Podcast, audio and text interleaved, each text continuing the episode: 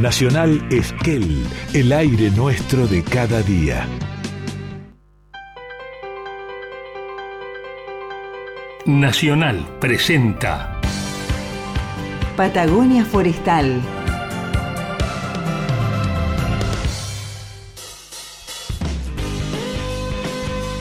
Patagonia Forestal, un espacio de encuentro y diálogo para compartir saberes y miradas. Un territorio de ideas, proyectos con visión de futuro. Patagonia Forestal. Un lugar para sentir la investigación, innovación y el desarrollo. Patagonia Forestal, un programa del CIEFAP.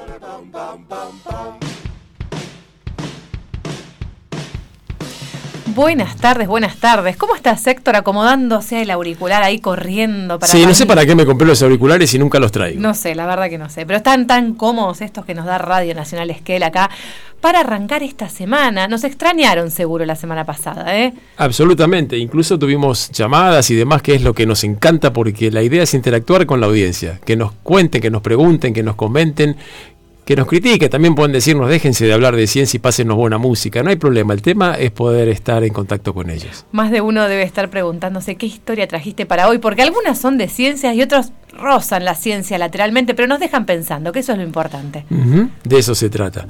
Y mira, hoy justamente voy a tratar algo que es de mucha, mucha actualidad, porque es un informe publicado el 11 de julio pasado, está, está todavía tibiecito, y tiene que ver con la razón por la cual tenemos esta tremenda reducción de biodiversidad.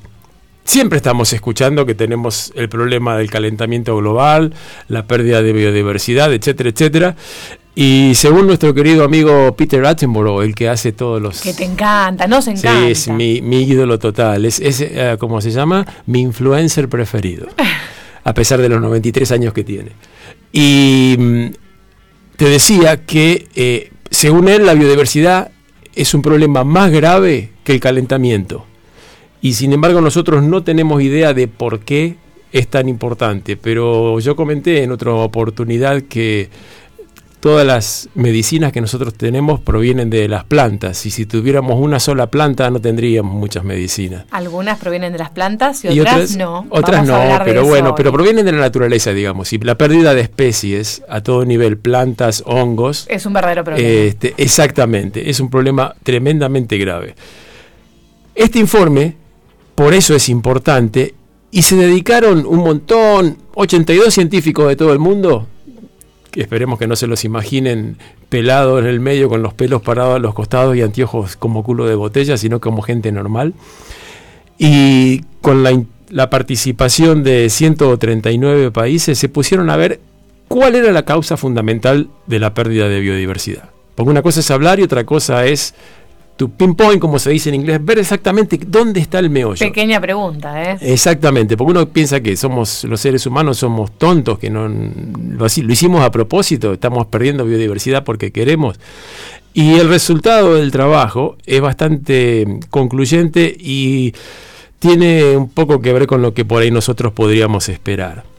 En realidad, la crisis global de la biodiversidad concluye en eso, se debe a la subvaloración de la naturaleza, de parte de los decisores políticos y económicos.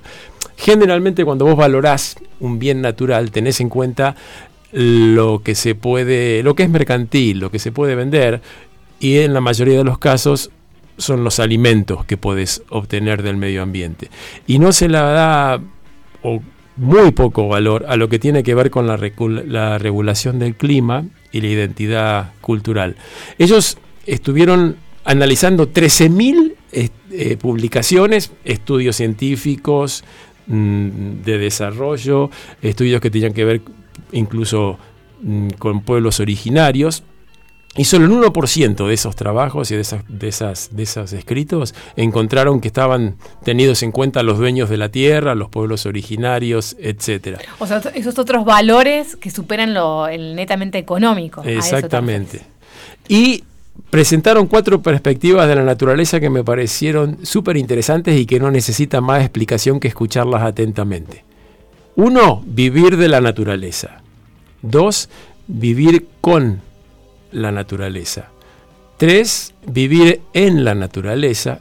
Y cuatro, vivir como la, la naturaleza ve el mundo natural. Y creo que podemos hablar un día acerca de esto, pero me parece sumamente interesante. En definitiva, el informe incluye maneras útiles de cómo evaluar económicamente la naturaleza en todos nuestros proyectos. Darle valor a la naturaleza en un proceso que debe ser explícito e intencional y poder realmente incorporar nosotros en nuestra cabecita que tenemos que tenerlo en cuenta. Y termino con una cosa que comenté que me impactó muchísimo de las lecturas que he hecho en, mis largos años de estudiante, que es la de los indios Cayapó del Brasil, que es una tribu que habitó Brasil 5 o 6 mil años atrás y que tenían senditas que atravesaban el Amazonas de punta a punta. Y cada tantos kilómetros tenían jardines con plantas tanto medicinales como alimenticias y un montón de, la, de, los, de las medicinas actuales se han obtenido de esos jardines. Y con la pérdida de las del Amazonas estamos perdiendo esta tribu y muchas otras en muchos otros lugares del mundo. Con estos conocimientos y estos usos ancestrales, ¿no? de la eh, naturaleza, viviendo con la naturaleza y con todas las relaciones que mencionaba. Así que este, este informe recién salido del horno del 11 de julio me parece que valía la pena compartir. Va a dar para mucho, seguramente, para seguir pensando. ¿Qué te parece? Si compartimos los teléfonos para que nos hagan preguntas? En, esta horita que vamos a compartir sobre ciencia, tecnología e innovación. Y tenemos todas las opciones. Eh, los viejitos como yo se pueden comunicar a través de un teléfono fijo al 45900 y los más jóvenes por WhatsApp al 40 44 66. Bueno, arrancamos entonces con Patagonia Forestal. Quédense porque hay mucho, mucho y promete este programa. Vamos con todo.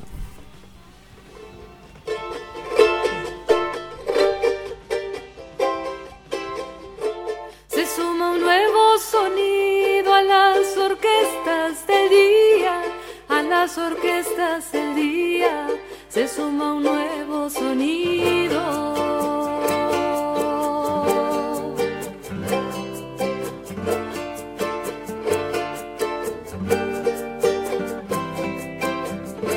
Se suma nuevo sonido a las orquestas del día, a las orquestas del día se suman nuevos sonidos.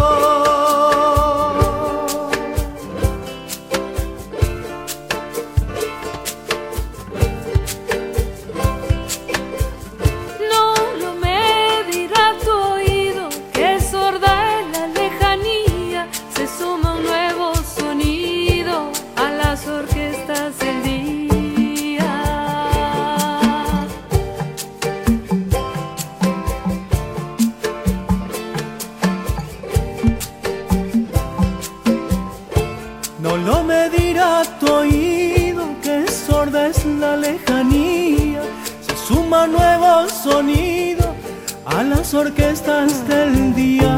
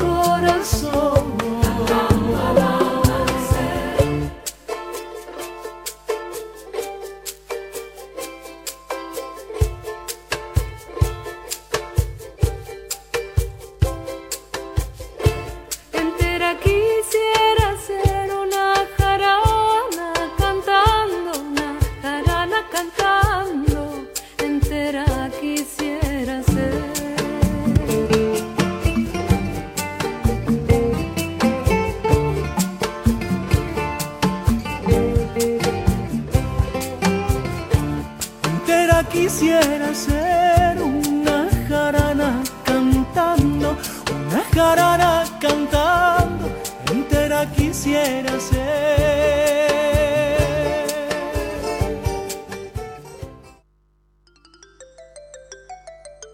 Patagonia Forestal. Frecuencia para vivir la investigación, la innovación y el desarrollo.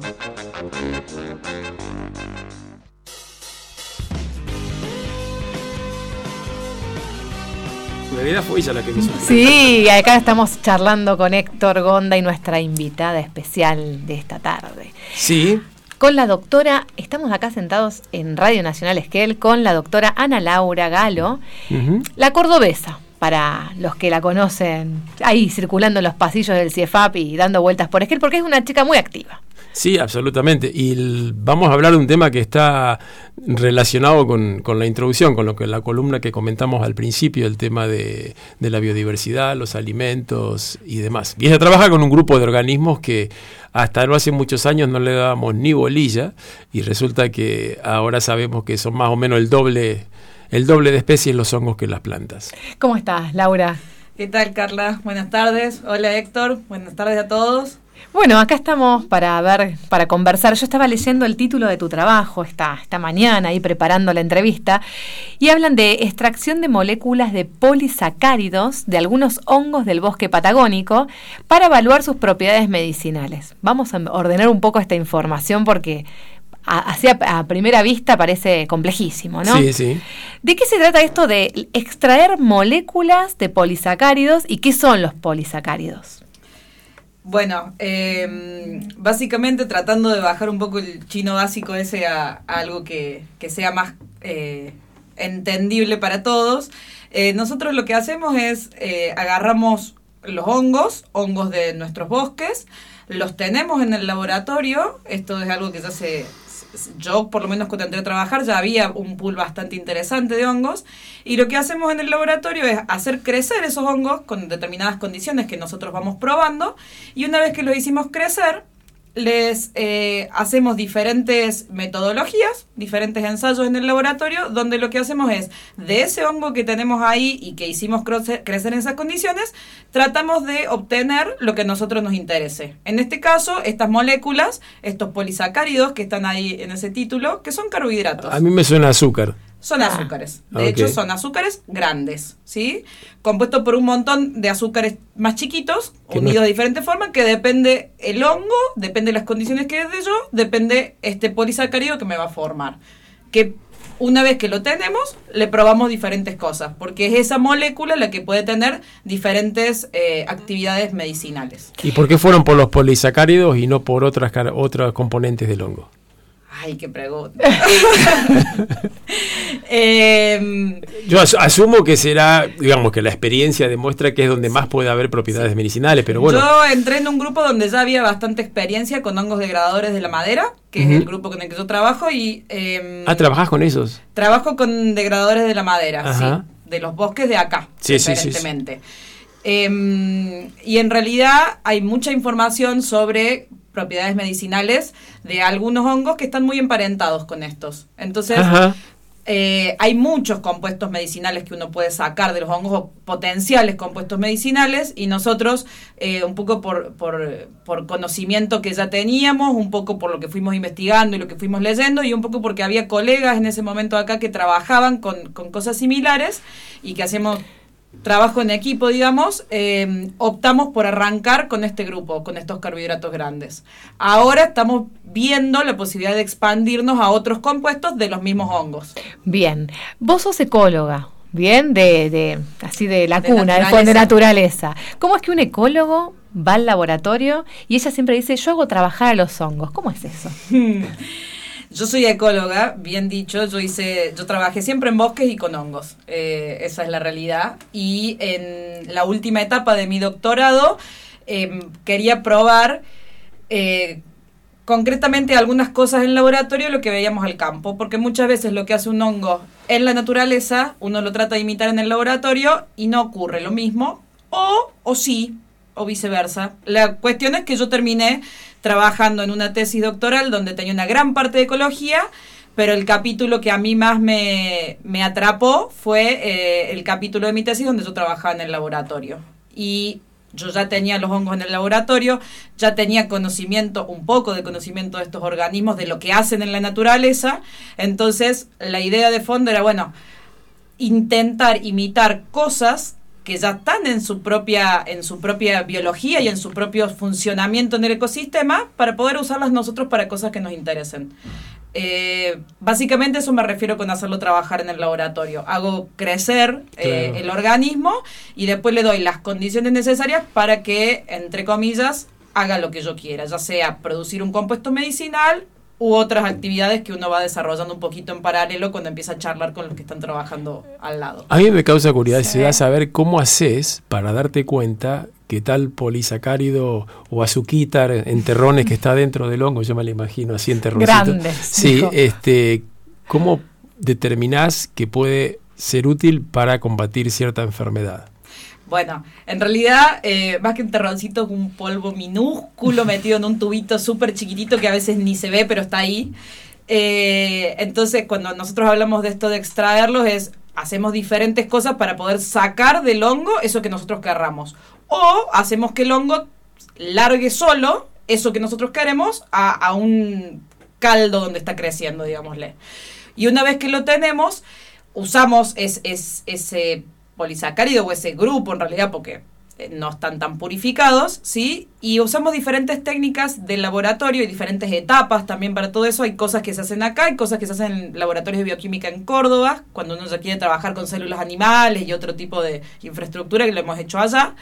Pero básicamente uno lo que hace es poner ese polisacárido o esa, eh, ese conjunto de cosas en contacto con, em, suponete, con una de las cosas que hacemos que es inmunomodulación, con células del sistema inmune en una plaquita. Y después a, esa, a, eso, a eso vemos cómo reacciona y le medimos cosas. Entonces, según haya o cambio de coloración o, nada, lo hacemos, son diferentes metodologías muy particulares, depende del caso, pero básicamente buscamos diferentes ensayos, diferentes experimentos en el laboratorio que nos pueden dar una idea de esta actividad medicinal que nosotros Si, queramos si era hacer. poco complicado, encima se meten con el sistema inmune. Yo pensé que me iba a decir la gripe, el, el resfrío, resulta que se meten nada más ni nada menos con Ah, el no, sistema no, inmune. lo hacemos, lo hacemos. Lo hacemos bien Lo hacemos bien. El, y el hecho de que use- o sea, manden cosas a los laboratorios de Córdoba es pura casualidad y no los manden No, a y Buenos no, Aires. ganamos, la vamos a hacer nosotros, Pues- que es lo, es lo- es lo más interesante. Laura, y hablemos de algún hongo en particular, o sea, me imagino que en otros lugares del mundo se trabaja en, este, en estas líneas, en este sentido de experiencia. Ustedes están trabajando con hongos particulares de acá, de, los bosques patagónicos, y para abordando qué enfermedades. Mira, nosotros empezamos trabajando y seguimos trabajando con un hongo que se llama Ganoderma australe, que está emparentado con el hongo medicinal por excelencia que se usa desde Penicillium. eh, que es el Ganoderma lucidum, también conocido como reishi y tiene bastantes otros nombres vulgares. ¿Y ¿sí? qué enfermedades, para qué enfermedades Eh, se usa se ese? usa para el, el reishi, este de Ganoderma lucidum se usa para todo. Si, si uno lo busca en Son bibliografía, son esas cosas que tiene compuestos que sirven para todo. Es como el té de pañil, que lo- te sirve Bueno, para desde el, re- desde reuma hasta el dolor de cabeza y de panza. Más o menos, algo así. Entonces tenés desde antiinflamatorio, eh, antibacteriano, bueno, la enfermedad que se te ocurra o lo que sea, seguro que el reishi está, está citado para como que tiene algún efecto en eso.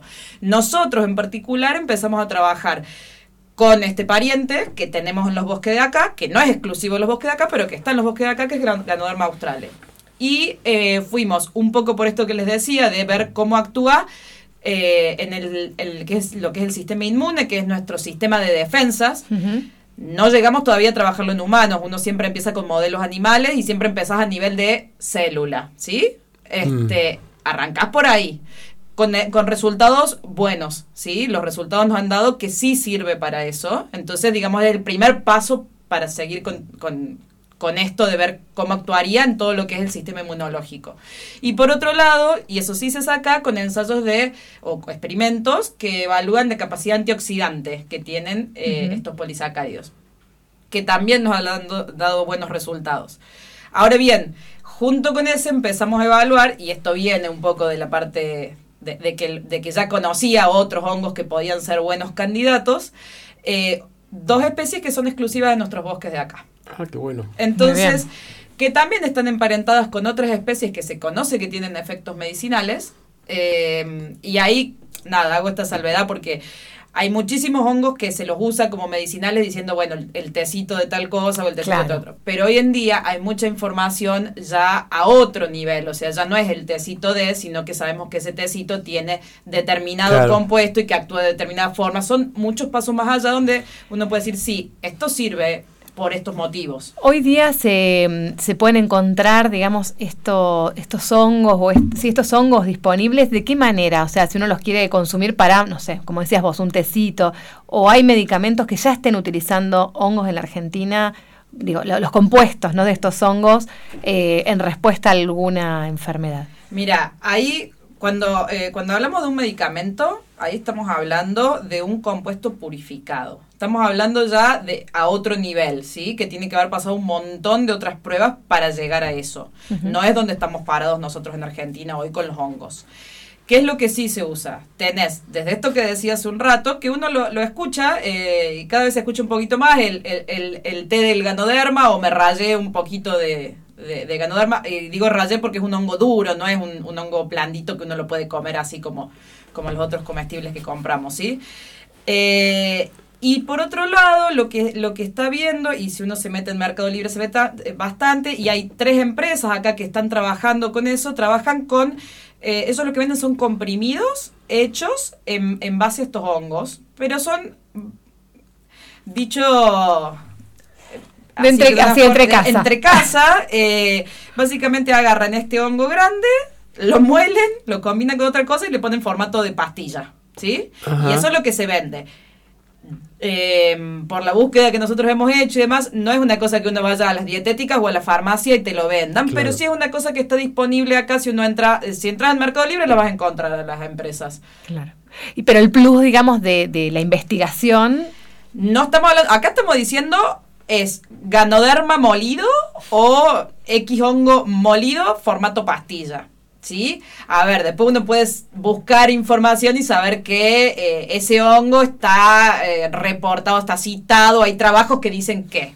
Pero el plus de lo que, digamos, a donde nosotros apuntaríamos en un futuro o a donde, a donde tenemos puesto el, El ojo. ojo. en decir, en poder llegar en algún momento a tener un producto que digamos, esto es todo un, un escaloncito tras escaloncito, ¿no? Pero es un, parece que va bastante bien el camino que estamos intentando construir. Es decir, nos gustaría llegar a esto, ya sea un comprimido, ya sea otro tipo de formulación, pero ya no, no con molí el hongo y lo metí en formato pastilla, sino bueno, ya es el extracto Claro. de tal cosa que ya le hemos probado, que tiene esta actividad, que tiene otra, incluso hay, hay, y no solo acá, digamos, en otros lugares del mundo esto está mucho más desarrollado, hay algunos, algunas formulaciones, eh, algunas pastillas, digámosle, o, o en otros formatos, que son mezclas de hongos.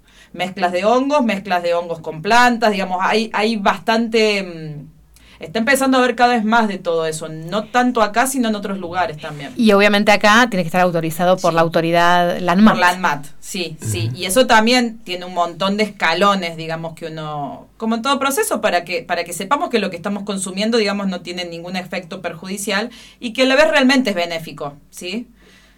Un lujo. Sí, la verdad que Te fantástico. hace comprender. Sí, sí, sí. Yo estoy tentadísimo con ese acento cordobés que no ha perdido de pedirle que nos cuente un chiste, pero no, no, no sé si la, la- la No, agarramos de sorpresa. Poné la próxima vez, la próxima vez que venga, vas a, vas a acordar a Luis Juez cuando habla. ¿Qué tal si hacemos una... ¿Qué comparación? No, en el sentido de lo simpática y lo cómica y o sea, ¿Qué tal si hacemos una vuelta de página? Descansamos de toda esta información que tenemos que procesar, escaloncito por escaloncito, y seguimos Dale. conversando en un rato. Anímense, manden mensajes porque eh, acá Laura les va a contestar, o va a tratar por lo menos. En un ratito volvemos.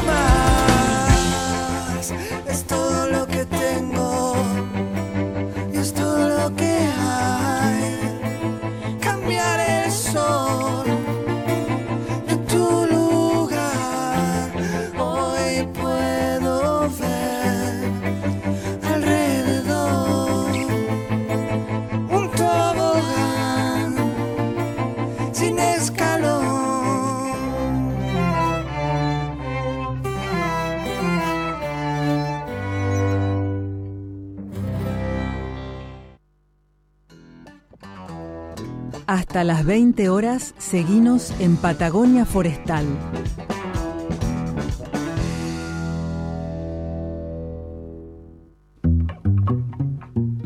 ¿Querés escuchar más Patagonia Forestal? Seguinos en nuestras plataformas de Spotify y Apple Podcast.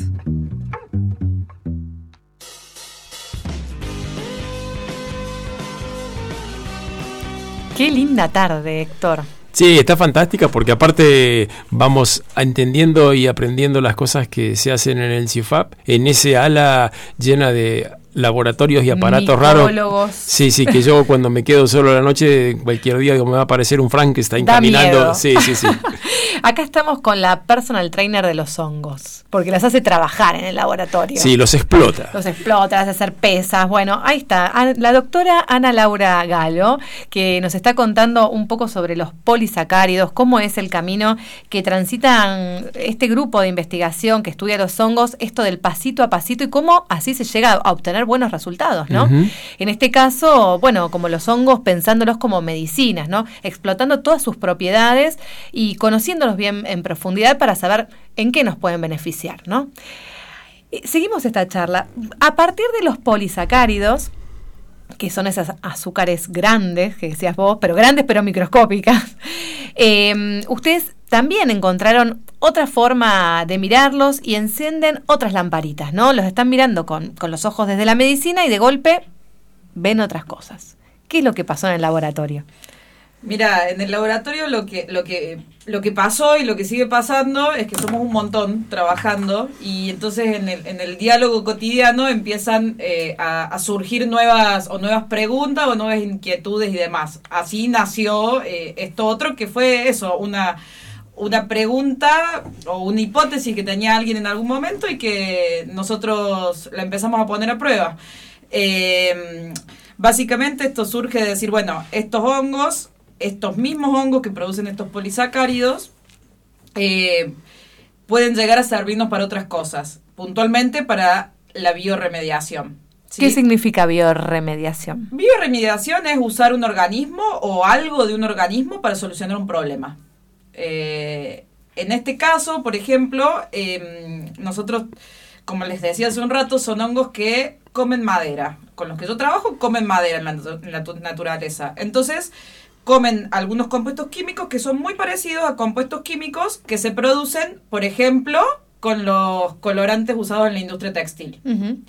Entonces, eh, una cosa que, que, que se hace y que hay muchos trabajos de, de- evaluación de estas cosas es decir, este hongo que come madera, ¿será capaz también de comerse ese colorante que eh, es un desecho, digamos, de esa, de, ese, de esa industria textil.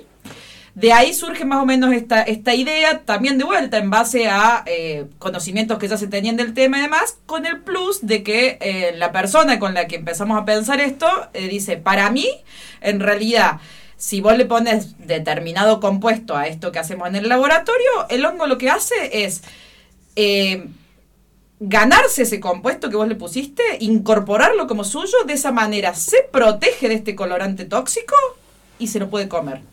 Esa- Además, era se puede comer. Y- Exactamente. pero si cuando te lo comes y a la noche apagas la luz para irte a dormir, te brillan los ojitos en la oscuridad, no, ¿no? no te brilla nada, nada la... no, cambia de color nomás lo que estás viendo. Y lo pusieron a prueba. Lo pusimos a prueba. Es más, quisimos ponerlo a prueba y ponerlo a prueba con todo. Entonces dijimos, no nos vamos a quedar con un hongo. Con vamos a agarrar, vamos a agarrar lo que hay y vamos a hacer un screening. Vamos a empezar a lo grande y vamos a probar de lo que tenemos, lo- de la oferta de hongo que tenemos, vamos a probar. Vamos a probar a ver cuál hace algo con esto. ¿sí? Y si realmente estaba pasando eso, si realmente es- este compuesto extra que le queríamos poner en el experimento, realmente de alguna forma el hongo lo tomaba, lo incorporaba, le servía para protegerse y le servía para degradar este colorante que estábamos probando. Está buenísimo, más acordar a las bacterias que degradan el petróleo, ¿viste? Claro, algo, bueno, algo análogo, digamos. Sí, claro. Vienen por ese lado. ¿Y qué pasó? Y nos cambiaron de color las cajas. Apa. Mirá qué bien. Sí. Y- sí. Aparece un celeste que todavía no sabemos por qué se puso celeste, pero algunos pasaron de violeta a blanco. Mirá. No, básicamente era un colorante color violeta. Este, y bueno, la realidad es que sí, nos cambiaron de color las cajas, las cajas, lo que a ver, quiere decir que algo está pasando ahí. Es importante. Algo está pasando, pero lo que estaba bueno de, de- de este experimento, que es un experimento que tiene su complejidad, pero en resumen, eh, de alguna forma el hongo está pudiendo crecer en ese colorante que de otra forma es tóxico para él. Y está pudiendo crecer, y una vez que crece, depende de, de qué hongo, pero básicamente lo que veíamos es que hay algunos que crecen y después ese colorante violeta lo transforman en blanco. Chau, transparente, ¿sí? Mm. Después habría que pensar, habría que, porque uno intuye que si está transparente ya dejó de ser tóxico. Bueno, esas que- cosas también se, se, se evalúan a posteriori, pero realmente fue una, una sorpresa muy grande, además porque encontramos diferentes patrones. O sea, no todos los hongos lo ha- hacían lo mismo y no todos lo hacían de la misma forma. ¿Trabajaron con hongos del bosque nativo? Sí, sí. Probamos alguna otra cosita que teníamos en el laboratorio que capaz que no era de acá, si no son esos intercambios que no sé con otros laboratorios, pero la mayoría Mm. son de los, de los bosques de acá. O sea, el superpotencial que tienen nuestros hongos, ¿no? Sí, bárbaro. Esta biodiversidad del Sí, bosque exactamente. nativo. Sí. Así que, y así, entonces, ¿cómo siguen ahora eh, los pasos de en este, en esta experiencia que hicieron? ¿También van a seguir haciendo los escalones? Y la idea es, lo que pasa es que esto es lo que hacíamos en los ratos libres, digamos. Esto, esto viene en paralelo a la línea de trabajo, pero la verdad que con los resultados que hemos tenido, que son súper interesantes, y también como siempre, esto abre la puerta a trabajar con otra gente, y para mí trabajar en equipo es una de las cosas más ricas que tiene lo que es investigación. Entonces, eh, nos abre nuevas puertas, nos mantiene en contacto con gente de otro lado, tiene mucho de todo eso también, nos, nos sigue, no, no, nos pone en contacto con gente nueva y nos permite seguir trabajando con gente que ya no está hoy en aquel. Entonces es muy fructífero. Y seguir haciéndose preguntas, ¿no? Sí. Porque la veo tan entusiasmada. Totalmente. Y como en este programa siempre uno de los objetivos que tenemos presente es intentar mostrar a la gente que los científicos también somos humanos, eh, te voy a hacer una pregunta personal respecto de pareja. No, mentira. En tu caso me interesa saber específicamente si el hecho de estar en la Patagonia era tu proyecto de vida, si estás en la Patagonia más que nada por el grupo de trabajo, si te gusta la Patagonia, si, si extrañas mucho Córdoba, ¿cómo, cómo, cómo, ¿cómo está tu situación en cuanto al lugar en que estás viviendo en este momento? Esa es mi curiosidad. Mira, Héctor, yo vine a la Patagonia porque me postulé para una beca Y me postulé, me salió y recién cuando me salió me fijé dónde quedaba Esquel. No sé si contesta tu pregunta, pero como proyecto de vida jamás estuvo en mi cabeza. Cuando llegué acá no conocía absolutamente nada ni a nadie. Solamente me fijé que hubiese caballos y aikido, que era lo que hacía en aquel momento, ¿Caballos por qué? porque los caballos son mi otra gran pasión. Mira, Así que- ¿vos lo sabías eso? Sí, lo sabía. No, yo no. ¿Y en qué, de- de- desde qué Me traje mi yegua desde Córdoba, así Tomá. te lo digo. ¿Y qué, cuál es tu relación con los caballos? ¿Hacer salto, andar con, andar, tener un caballo nomás? ¿O qué, qué, qué relación tenés con los Hemos caballos? pasado por muchas etapas con mi yegua, pero pasamos de todo, desde manejo natural de caballo, terminé haciendo salto acá con gente muy copada, ahora estoy en un impas, este, pero siempre en contacto de algún lado con, con eso. eso. Ese era el, punto fundamental que tenía que saber si había acá. Hoy cuando conversaba con Laura veo que tiene una cadenita con un caballo eh, colgada acá sobre su pecho. Así que sí, es una apasionada realmente eh, de, de la, de los equinos. Exactamente. Qué bueno, esa era la idea. Bueno, Conocerlo un poco más. No son así con anteojos grandes, guardapolvos blancos. A veces usa guardapolvos No, blancos. sí, y algunos también tienen anteojos grandes en el CIEFA, pero atrás hay personas. Y estoy segura que Y me quedo en Skell, esa era la otra parte. Me enamoré de Skell, así que eh, es el... no vuelta atrás. Excelente broche de oro. y estoy segura que le gusta la música bien cordobesa. Eso no me cabe A duda. ver qué tiene Valeria para compartir y salir de este bloque y agradecerte mucho, Laura, ¿eh? por Gracias haber compartido esta tarde. A ver qué, qué suena. Ay, ¿qué es esto, Laura? A ver si. A ver si lo sé. ¿Qué me pusiste? ¿Algún cuartetazo? ah, sí, sí, sí, sí. sí. Trulala una De noche mi más. época. Trulala una noche más. Y así nos vamos, gracias, Laura. Disfruten este ratito, ya volvemos con Patagonia Forestal. No nos dejen solos.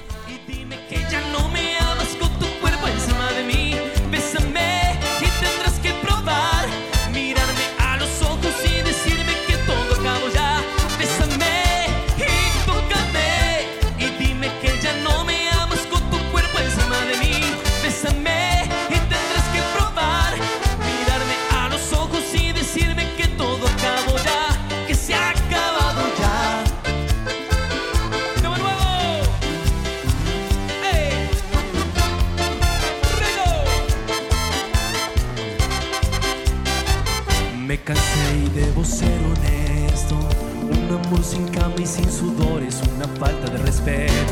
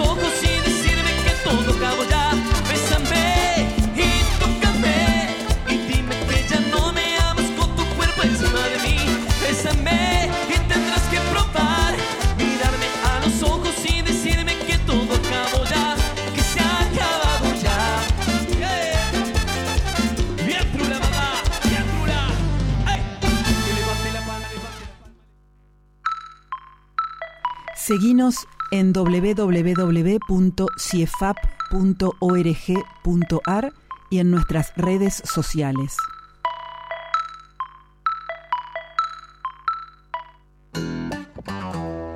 Hasta las 20 horas, seguinos en Patagonia Forestal.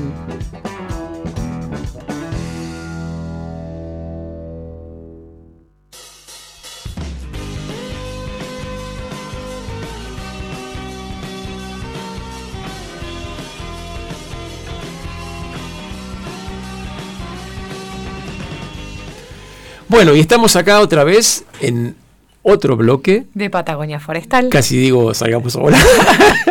este, pero mm, Ahora estamos con alguien recién, recién llegadito a Esquel. Y nos vamos entonces de Córdoba a la Patagonia a Formosa. Exactamente, justamente de esa provincia tan linda, con tanta naturaleza, con ese lugar fantástico que es el Bañado de la Estrella y que todavía no he tenido la suerte de conocer, eh, contamos con la presencia de Andrés del Vigo, que nos va a acompañar unos añitos, porque está haciendo un postdoctorado acá con nosotros, y le vamos a preguntar si viene, cómo viene sobreviviendo del frío y qué es, qué es lo que se va a dedicar, cuál es tu qué vas a estudiar, digamos, qué otra cosa rara y estrambótica como nos estuvo contando Laura hace un rato. Bueno, hola, buenas noches antes que nada. Bueno, gracias por el recibimiento. Está siendo una semana de recibimientos porque estoy recién estoy arrancando, fueron mis primeros días en el CIEFAP y bueno, hoy ya estoy acá en la radio. No te dimos tiempo. Eh, no me dieron tiempo. Bien, Así lo agarramos. A, los- a los cachetazos, viste la llegada. Eh, no, pero muy bien, por suerte. Adaptándome lentamente. Yo hace, yo hace como 16 años que no vivo en Formosa. Fui bajando de a poco. Pasé por Rosario, Buenos Aires. Estuve un tiempito en Mar del Plata. Como los jugadores de fútbol, ¿viste? Que van haciendo... Sí, Mar del Plata tiene un invierno bastante frío, así que está, está buena como aclimatación. Así que no estoy sufriendo tanto el frío. De hecho, disfruté mucho la nieve. Viví esta gran nevada que Claro, tuvo en que- estos últimos días. Así que bien, viene bien. Ahora creo que ahora sufro más el calor cuando me voy para el norte que, que el frío acá del sur. Así que viene, viene muy lindo. Bueno, y estoy recién llegadito al CEFAP. Voy a, voy a arrancar. Yo soy, yo soy químico, así que estoy pegando un pequeño salto hacia el mundo de los hongos, hacia un mundo más biológico.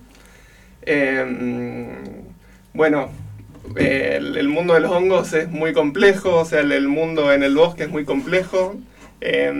Los hongos dialogan con el bosque constantemente, un poco como nos contaba Laura antes, a través, por ejemplo, de los polisacáridos que generan. Yo voy a tratar, digamos, el objetivo de este postdoctorado es tratar de entender un poco más en detalle ese diálogo que establecen con los distintos organismos, con, eh, ya sea con las plantas, con los, con los animales eh, del bosque, dentro de los cuales estamos nosotros, por ejemplo, que podemos eh, circular por el bosque y cruzarnos con los hongos. Vos no tendrás nada que ver con ese video que anda dando vueltas, donde muestran cómo a través de los hongos los árboles se comunican y se informan si hay una Ah. enfermedad en la zona, etcétera, etcétera. No sé si lo han visto. Ha circulado en los últimos meses muchísimo. Sí. Muy bien hecho el video. No lo hizo la, no sé, si una, bueno, no sé, la CNN, no sé quién lo hizo. Sí, lo hizo alguien, este, e- e- es, digamos... Una productora audiovisual. muy Sí, está hecho de forma sencilla, eh, un poco exagerado y llevado de lo humano, humanizando los hongos, pero está en el fondo está, está bueno, está Sí. muy lindo. Y ahí habla de las conexiones, justamente. Claro, claro, exactamente. Entonces, bueno, nuestro objetivo es estudiar un poco ese diálogo y lo que vamos a hacer es ver qué metabolitos generan ciertas familias de hongos que vamos a estar estudiando eh, para ver, bueno, cómo se establecen estas relaciones con, con los distintos organismos. Nada más ni nada menos, ¿viste? Porque yo, yo preferiría estudiar con un honguito en particular y algo acotado. Él va a estudiar las relaciones entre todos los seres que andan dando vueltas. La verdad que no lo envidio. Andrés, ¿y cómo fue que llegaste al CIEFAP? O sea, ¿conocías la institución? ¿Habías hecho algún intercambio, como planteaba Laura en el bloque anterior, estos diálogos de interinstitucionales? No, en, en cierto sentido, bueno, me pasó un poco como a ello, digamos que no sabía dónde estaba viniendo, no conocía a Esquel, eh, y fue un poco casual, digamos, con mi pareja decidimos mudarnos un poco más para el sur, vinimos acá y una vez que llegué acá empecé a ver qué, qué había en Esquel, qué ofertas tenía, y ahí llegué al CIFAP, descubrí el mundo de los hongos, y bueno, empecé el contacto con la doctora Benel- Belén Pildaín y con Carolina Bartaveña, que son las personas con las que armamos el proyecto del postdoctorado. Y bueno, así empezó la, la vinculación con, con el CIFAP. Mira qué bueno, o sea que vos viniste siguiendo a tu esposa. Está bien, está bárbaro. Me parece fantástico. ¿Y cuáles son los desafíos que se plantean, bueno, eh, vos individualmente con, con tu tema de investigación y bueno, con el equipo, ¿no? Que ya están interactuando ahí diariamente. Bueno, el, el principal desafío que tenemos es que es un tema nuevo, digamos, yo soy, soy químico y me estoy sumando a un equipo de trabajo más biológico, así que bueno, va a ser, va a ser todo un proceso un poco nuevo para, para el, todo el grupo en general, digamos. Vamos a estar trabajando en colaboración con un laboratorio de Buenos Aires, con el que vamos a hacer, digamos, acá nosotros vamos a procesar los hongos, vamos a hacer extractos de esos hongos para obtener el conjunto de metabolitos que esos hongos generan y después vamos a ir a Buenos Aires para hacer el análisis en profundidad de para poder determinar las estructuras de esos metabolitos y poder empezar a estudiar, bueno, qué propiedades tienen.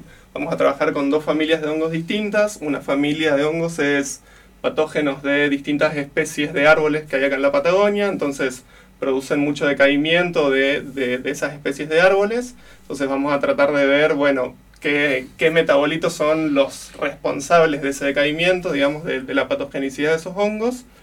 Y después vamos a trabajar con otra familia de hongos, eh, de las cuales algunas especies se saben que son tóxicas, digamos, son, son, hay una especie acá que, que es muy tóxica y que se suele confundir o que puede ser confundida con otros hongos que son comestibles. Claro, entonces tóxica desde el punto de vista hay- para comerlos, uh, para, Claro. para Tal cual. Ujú. Entonces hay, hay casos reportados de intoxicación con este hongo.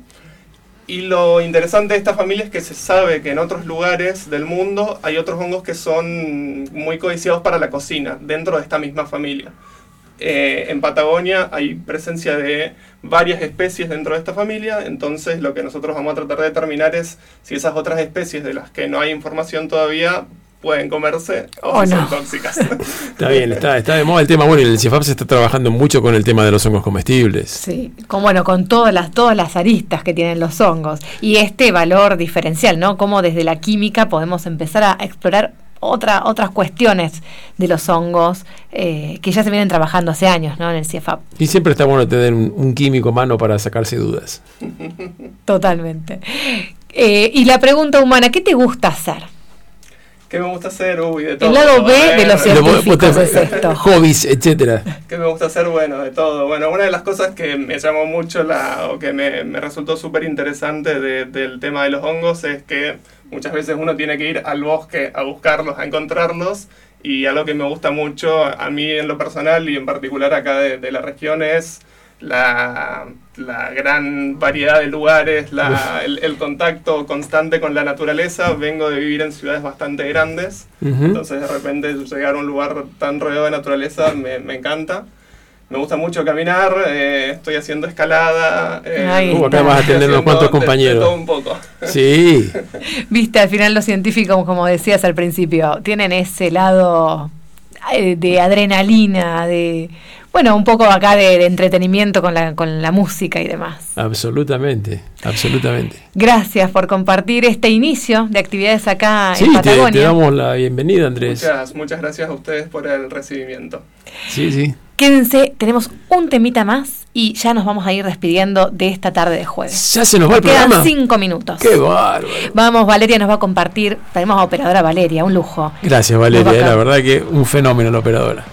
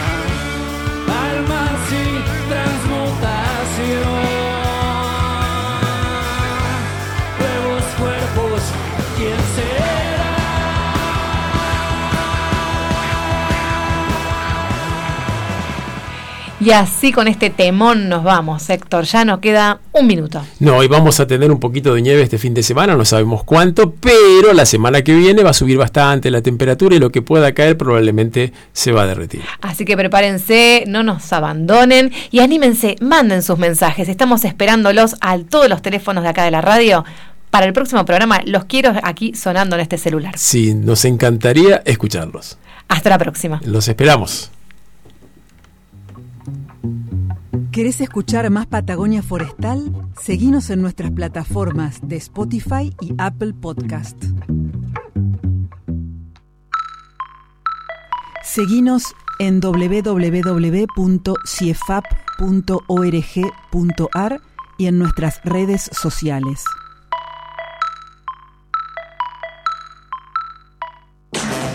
Jueves. Todos los días, Nacional. La radio pública. Trabajo de hormiga. De lunes a viernes. De 10 a 12. Por Radio Nacional Esquel.